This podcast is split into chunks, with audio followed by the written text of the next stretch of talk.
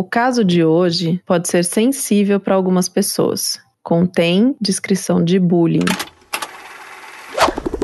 Oi, eu sou a Marcela e esse é mais um episódio do podcast baseado em fatos surreais. Esse podcast quentinho que te faz experimentar emoções e vidas de outras mulheres reais e que nós aqui chamamos carinhosamente de heroínas. Muito, muito, muito obrigada por ter sintonizado o seu radinho mais uma vez aqui comigo. Antes de chegar na história de hoje, trago novidades. Agora você já pode curtir músicas e podcasts no Amazon Music com a sua conta free, inclusive os conteúdos exclusivos. Ah, e se você for assinante Prime ou Unlimited, aí você já pede direto no seu dispositivo Echo ou Fire TV. Alexa Tocar podcast baseado em fatos surreais. Chique demais, né? Eu aqui acho muito chique.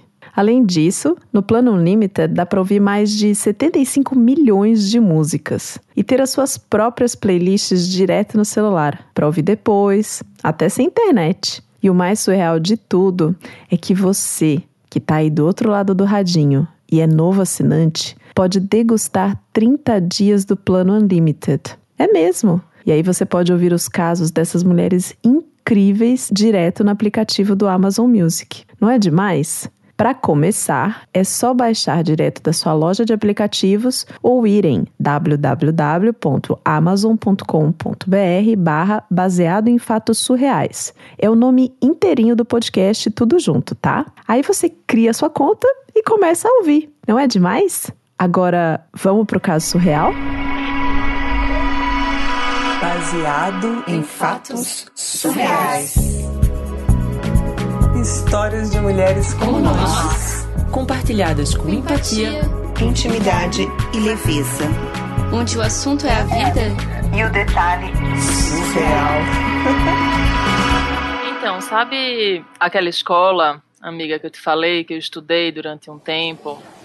Que na verdade eu não consegui muito ter muitos amigos dentro da minha turma. Uhum. Era uma escola grande e aí eu tinha uns amigos que eram mais de outras turmas, mas na minha sala mesmo eu era bem solitária assim. E aí escola é aquela coisa, né? Tem os grupinhos dentro da sala. Super, super. É, aquela galerinha que senta junto no fundão, aquela galerinha que senta junto no, no, né, no meio, na, logo na linha uhum, de frente ali. Uhum.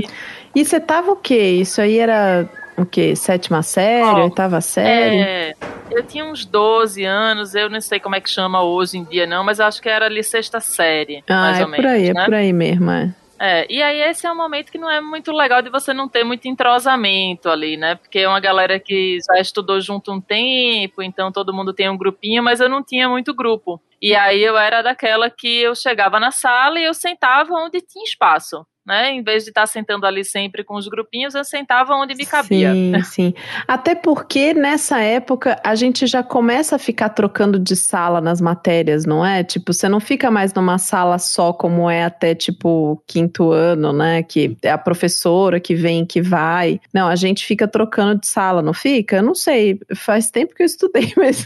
É, na minha escola não era muito assim. Entregar não. a minha idade. É, aqui. na minha escola não era assim, não. A gente mudava só quando era aula, por exemplo, ah, laboratório, a gente saía ah, pro laboratório. Tá, então era a mesma, então, era a mesma é, sala o dia inteiro, entendi, entendi. Me, mesma, mesma sala, mesma galera sempre. E aí, é, nesse período foi quando eu comecei a usar óculos, mas aí eu acho que eu não estava ainda muito adaptada à lente que eu usava. Uhum, uhum. Demora um tempo, né? É, nesse dia eu sentei, né, num lugar mais lá atrás, assim, que era onde tinha, só que aí eu percebi que eu não estava conseguindo enxergar direito a lousa, sabe? E assim, eu sou uma boa aluna, fui uma boa aluna, gostava mesmo de acompanhar a aula, já como eu também não tinha muitas amizades ali na turma, uhum. me restava focar, né? Focar na sim, aula, focar sim. na professora, no professor. E aí eu sem enxergar direito, aí eu percebi que do nada vagou uma cadeira ali no meio da sala, assim, umas quatro fileiras para frente de onde eu estava, vagou uma cadeira. E aí eu prontamente, não pensei duas vezes, levantei de onde eu tava e fui sentar nessa cadeira. Tipo, no meio do, do dia, assim? Então, no meio do dia, no meio da aula, né? Mas e aí, por que, né, que vagou essa cadeira? eu percebi, e aí porque eu também sou muito atenta a essas coisas, que tinha um grupo de meninos ali uhum. em volta dessa cadeira, que na verdade tinha um outro menino sentado, e eu percebi que eles estavam tirando uma onda com o menino, sabe? Não sei exatamente o que, porque não dava para ouvir, porque eles estavam falando bem baixo também para não levantar suspeita, né, para professora ah, nem nada. eu sei como é. Uhum. Sabe que você só escuta aquele cochichinho, aquela coisinha, aquele debochezinho. Uhum, e aí eu percebi uhum. que esse menino que estava sentado na cadeira, ele simplesmente levantou e saiu e foi sentar em outra cadeira mais no fundo da sala. Só que eu também, enfim, não estava entendendo qual era o rolê, né? Cheguei prontamente, foi minha chance agora de eu conseguir enxergar melhor. Fui e sentei nessa cadeira. Só que quando eu sentei nessa cadeira, eu comecei a perceber que esses mesmos meninos que estavam aí de cochichinho, de debochinho, de risadinha, começaram a fazer isso comigo. Ah! Então eu fiz, por quê, né? Por que será? Mas era, sabe, começaram uma coisinha de tipo, e aí, tá gostoso? Tá Oxi. gostoso aí onde você tá?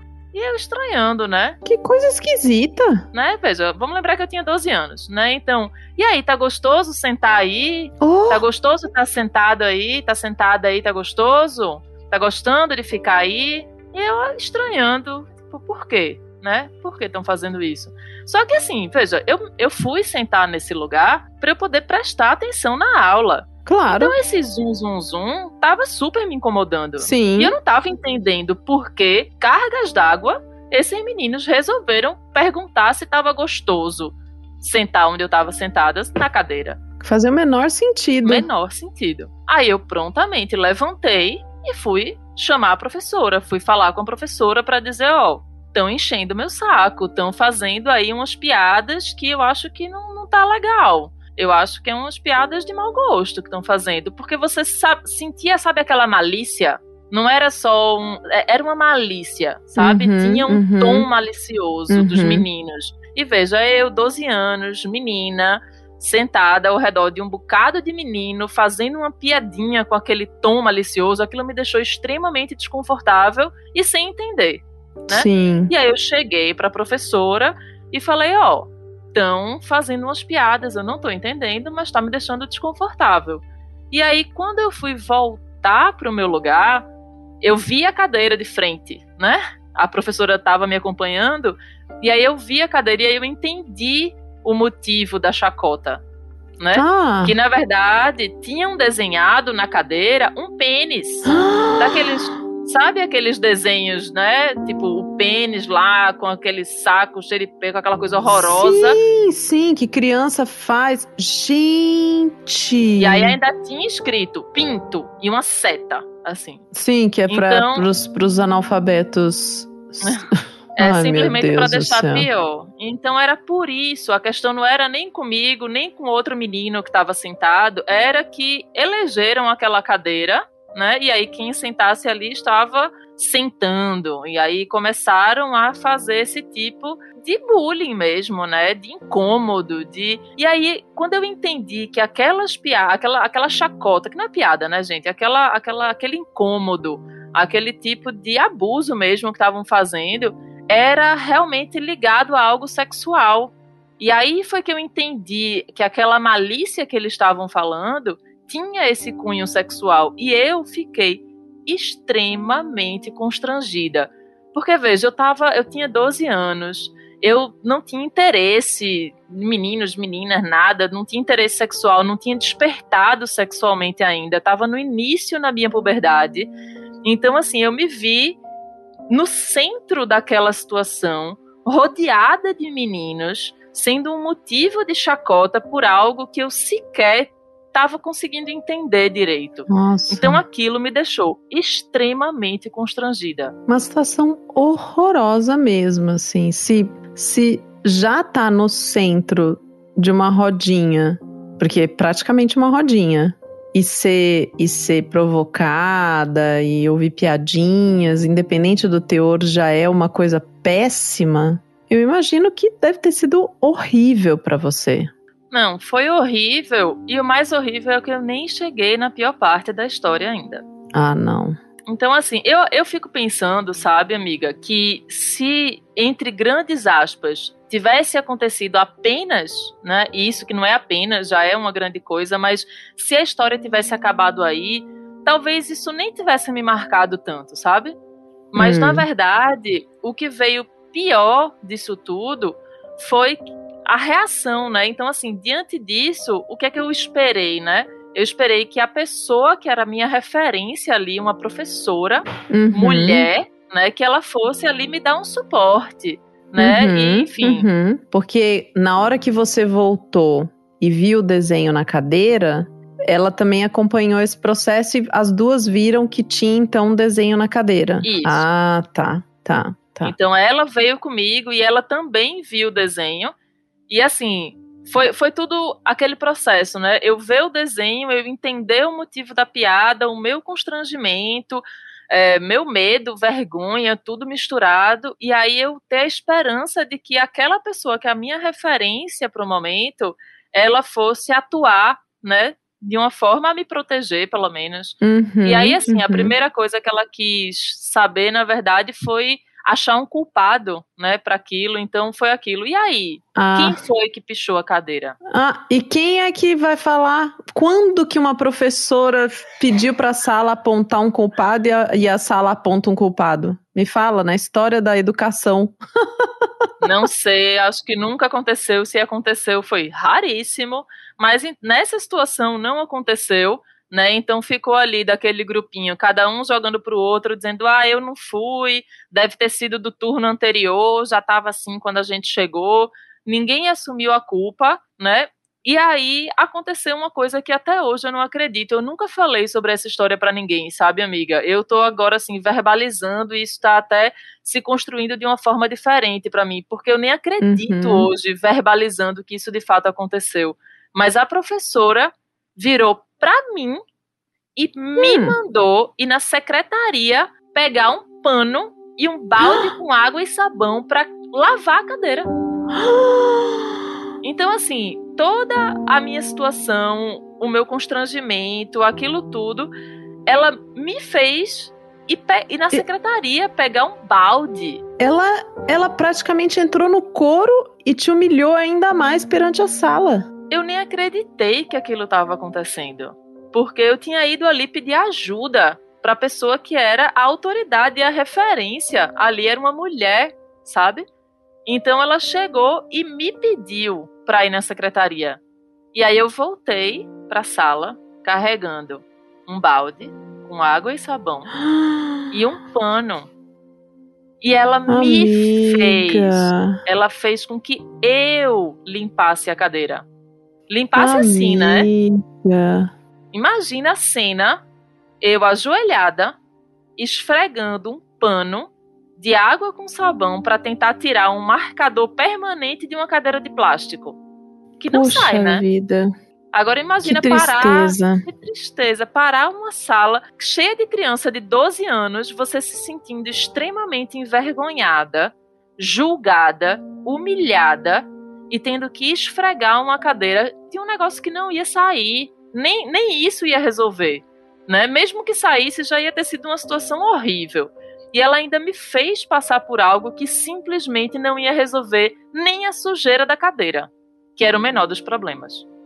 E aí, enfim, depois disso, vim, vendo que não ia sair, ela me fez ir na secretaria pedir para trocar a cadeira. Então, além ah. de ter passado por tudo isso, eu tive que voltar com o baldinho, com o pano, chegar na secretaria e pedir para trocarem a cadeira. O que, que essa mulher estava pensando nesse momento?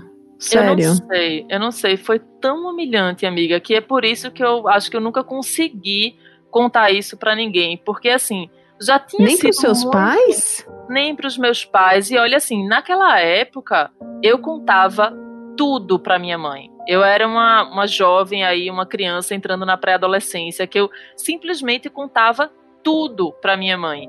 E eu sei que se eu tivesse conseguido contar para ela, ela ia ter achado um absurdo que nem eu hoje, 22 anos depois, conseguindo falar sobre isso, eu consigo entender o absurdo que aquilo foi. Porque naquela época eu fiquei traumatizada né? Mas eu acho que eu não, claro. tinha, não tinha ciência de como isso era um absurdo, sabe? Então eu tenho certeza que se eu tivesse falado para minha mãe, se eu tivesse tido essa coragem, essa condição, que não é uma questão de coragem, né? É uma condição de estrutura, de eu não tive, não consegui fazer isso, né? Falar para minha mãe para que ela pudesse ir lá e fazer um escarcel naquela escola, porque a questão com os meninos foi desconfortável, mas o que me traumatizou foi a posição da professora diante daquilo e assim, amiga, não é que era uma professora de matemática, uma professora de ciências, que, enfim, hum. talvez não soubesse lidar com a situação. Era uma professora de uma disciplina chamada Projeto Especial, que era como Meu se Deus. fosse, é, tipo, ética, sabe? Uma coisa misturada. Então, assim. Só piora. Pois é, então seria talvez essa professora que eu iria recorrer caso eu tivesse esse tipo de problema em uma aula de matemática ou de física, sabe? Então, assim, além dela ser a pessoa referência para lidar com isso, ela foi que me causou a maior humilhação da minha vida escolar. Foi assim, um constrangimento que só de falar eu já tô sentindo um pouco de novo, sabe? Quando você verbaliza e você se sente envergonhada, mas eu acho que é importante estar tá falando hoje, eu entendo a importância, sabe? de estar tá falando sobre isso. E assim, isso aconteceu já faz 22 anos, né? Me marcou muito, mas eu nem lembro o nome da professora direito. Assim. Se, mas se eu encontrasse com essa professora hoje na minha frente, eu realmente gostaria de perguntar para ela o que que passou na cabeça dela para ela lidar dessa forma comigo, para ela lidar dessa forma tão incompetente e simplesmente aumentar a humilhação que eu tive e marcar a minha vida escolar dessa forma.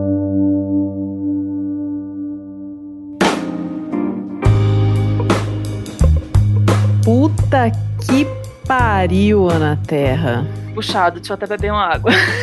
Pois é, pois é. Puxadíssimo, puxadíssimo. Nossa. E eu pensei tantas coisas, tantas coisas. Assim, essa professora, eu não, eu não quero julgar, mas essa professora poderia ter feito tantas outras coisas nessa situação, mas tantas outras. E a primeira coisa que eu me lembrei foi eu, eu tenho pouquíssimas memórias da minha escola, de professores, tipo, até quinta série, sexta série, meia dúzia, assim, às vezes eu lembro tal. Mas eu tive uma professora na terceira série, que eu lembro o nome dessa professora, professora Solange, que um dia ela prendeu o meu cabelo com fita crepe. A minha franja. Ela prendeu a tua Por... franja com fita crepe? porque ela decidiu que a minha franja estava atrapalhando a minha leitura, meu estudo, whatever, ou sei lá, julgou que a minha mãe não estava cuidando direito, ou que eu não prendi o cabelo, sei lá o que passou na cabeça dela. E ela prendeu a minha, minha franja com fita crepe. Como assim? E não foi uma atitude, não foi um gesto carinhoso, afetuoso, tipo, deixa eu arrumar seu cabelinho, deixa eu te ajudar, e a única coisa que tinha era uma fita crepe, sabe? Foi nesse lugar. E eu lembrei muito disso, assim, porque eu, eu lembro até da, um pouco das feições, assim, da pessoa e o tanto que isso marcou. Então, tanto que essas. E foi uma situação pequeníssima, né? Heroína, não tô comparando Lé com Cré, tá? Eu sei que coisas são, são bem diferentes. Estou trazendo aqui esse elemento de como essas memórias dessa época da nossa vida, pequenas coisas que batem na nossa emoção, no nosso emocional, e a gente não é educado emocionalmente, por isso que provavelmente a heroína não teve condições de conversar com os pais dela, né? Porque ela não estava nem entendendo o que, que era aquilo tudo, nem sabia nomear o que ela estava sentindo, né? E aí a gente é traumatizado nesse nível, assim, nessas coisas. É, e eu só quero dizer pra heroína que eu sinto muito, assim, que ela tenha passado por essa situação. E que bom que ela tá falando sobre isso, porque eu acho que isso ajuda a gente a elaborar os nossos próprios traumas de escola, porque várias de nós tivemos diversos tipos de trauma diferentes. Muitos. E muitos. aí, hoje em dia. Vários assim, de teor sexual. É Exatamente. E aí, hoje em dia, é, trabalhando com a comunicação, por exemplo, de organizações feministas que têm um trabalho de criar campanhas de conscientização sobre abuso sexual, por exemplo, de crianças e adolescentes. E aí, quando a gente trabalha esse tipo de, de comunicação, a gente fala muito para essas crianças e adolescentes procurarem pessoas de referência, procurarem às vezes você não pode procurar dentro da sua própria casa, porque é daí que vem o abuso, e aí você pode procurar uma professora, você pode procurar alguém na escola, você pode procurar uma vizinha. E aí, assim, eu espero de coração que professoras e professores também estejam hoje em dia, 20 anos depois dessa história, com um pouco mais de informação, um pouco mais de conhecimento, estejam mais preparadas e preparados para poder lidar com uma situação dessa, porque foi uma situação de bullying, poderia ter sido uma situação muito pior, de um tipo de abuso muito diferente. Não estou colocando aqui maior ou menor, tá, heroína? Só estou dizendo que poderia uhum. ter um uhum. cunho até familiar, se fosse alguém que estivesse trazendo uma outra situação. Como é que essa, essa professora ia lidar com isso, sabe? Eu acho que uhum, a gente uhum. tem que uhum, uhum, é, ter na escola, ter na educação, ter nos profissionais da educação é, uma, um, um esteio mesmo, porque assim, não é papel apenas da, da família educar as crianças, é um papel do, da, do governo é um papel da educação, é um papel, é um papel social. da sociedade, exatamente. Então, assim, essa pessoa teve um papel que ela poderia ter exercido de uma forma muito diferente. E, enfim, espero que essa pessoa que fez isso com a heroína tenha melhorado enquanto ser humano, enquanto suas atitudes pra, tenha tomado consciência sim, de como sim, isso... que os nossos erros não nos definem, né, para toda Exatamente. a vida. Uhum. Exatamente. Não, e eu, eu até fico pensando aqui, né, que era uma excelente oportunidade para ela exatamente trabalhar a educação sexual dessas crianças, né? De falar assim: vocês sabem o que, que é isso daqui? Né? O que, que significa? Por que, que vocês estão falando isso? Vocês entendem aonde isso chega? E que isso é, é intimidade? Né? Porque a gente sabe que criança e nessa idade pré-adolescente ainda é criança, eles estão imitando, eles não têm ainda todo a personalidade toda formada, eles estão imitando comportamentos adultos. Né? Eles estão eles reproduzindo coisa que eles estão vendo, eles estão falando muitas vezes sem saber sem entender, sem compreender. Então era uma excelente oportunidade dela ter uma conversa com todo mundo, tanto sobre a questão sexual, né? E até pontuar que aquilo era uma agressão num lugar muito, muito complicado com aquela menina, né? E com o menino que estava sentado ali antes também, né? E também falar sobre essas agressões, sobre por que, que a gente fica importunando o amiguinho, que a gente sente que o amiguinho é, é mais fraco e a gente precisa dessa coisa, desse poder, dessa importunação. Enfim, tinham diversas saídas possíveis. Heroína, sinto muito que você tenha passado por isso, muitíssimo mesmo. Muito obrigada por você ter colocado isso em palavras e ter enviado para o baseado em fatos surreais e que a gente possa estar tá contando isso hoje, que isso possa chegar em outras mulheres, em outros meninos, em professoras, em professores, em pais e mães, enfim, todo mundo que possa se beneficiar dessa experiência, né, para refletir sobre, para que a gente possa avançar e, e melhorar, né, né, Ana? Porque a gente está aqui para isso, né? é isso, é isso. É que a gente siga melhorando e aprendendo com essas histórias, né? Porque a gente aprende com o que a gente passa e com o que a gente escuta que outras pessoas passam também. Então, heroína, muito, muito obrigada por ter compartilhado. Espero que tenha se sentido representada na minha interpretação da sua história, que não é uma história fácil de ser contada, então espero de verdade não. que tenha se sentido representada. Muito obrigada, eu já agradeci, né? Muito obrigada, heroína. Muito obrigada a você que está ouvindo esse episódio com a gente aqui juntas. Esse assunto que não é fácil. Muito obrigada, Ana Terra, por ter aceitado esse convite, por estar aqui comigo numa sexta-feira, nove horas da noite, gravando um episódio de podcast. Obrigada a você pelo convite e por trazer mais luz aí para minha sexta-feira. Então tá sendo ótimo para mim.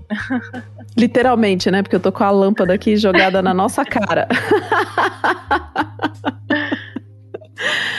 Muito obrigada, os apoiadores desse podcast. E se você tem uma história e quer escutar essa história aqui no Baseado em Fatos Surreais, bfsurreais.gmail.com. E se você quer continuar acompanhando esse sotaque gostosíssimo, maravilhosíssimo. Tem outras histórias da Ana Terra aqui, não dela, né, que ela contou aqui no Baseado em Fatos Reais. Histórias de várias, vários teores.